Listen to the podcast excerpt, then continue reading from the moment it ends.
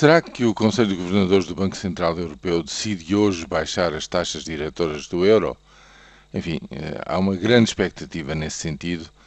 eh, mas é preciso ter em conta que, eh, estando a taxa central a 1%, enfim, baixar 25 pontos base, reduzir para 0,75, será mais do que qualquer outra coisa um sinal da preocupação e da atenção do Banco Central Europeu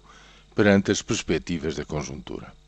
Nem de propósito, ontem saiu uh, uma visão convergente de três institutos económicos em três grandes países na Europa,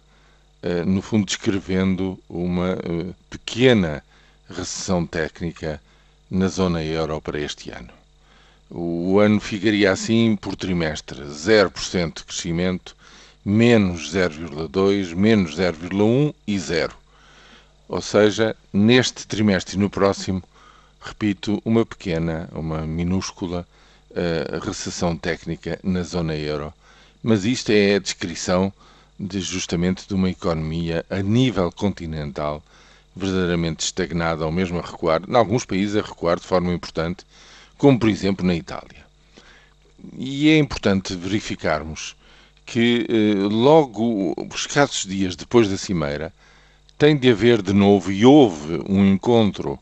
entre os principais responsáveis políticos da Alemanha e da Itália para se reforçar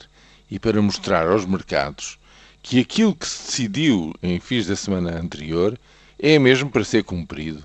mesmo quando há dois países, a Holanda e a Finlândia, que dizem que atenção, cuidado, esta história de os fundos eh, hum, de estabilização financeira, digamos, reforçarem diretamente a banca, não há de ser mesmo assim, etc. Bom,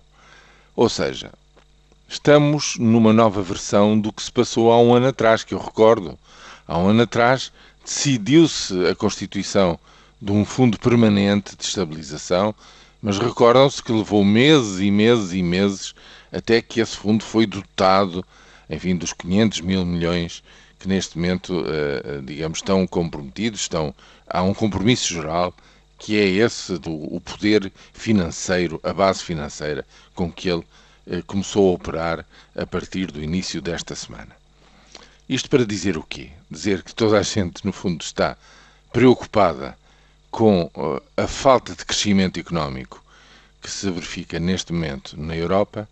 mas que, tipicamente, Nesta complexa e única União Europeia a 27, tudo leva o seu tempo, primeiro que é devidamente encaminhado.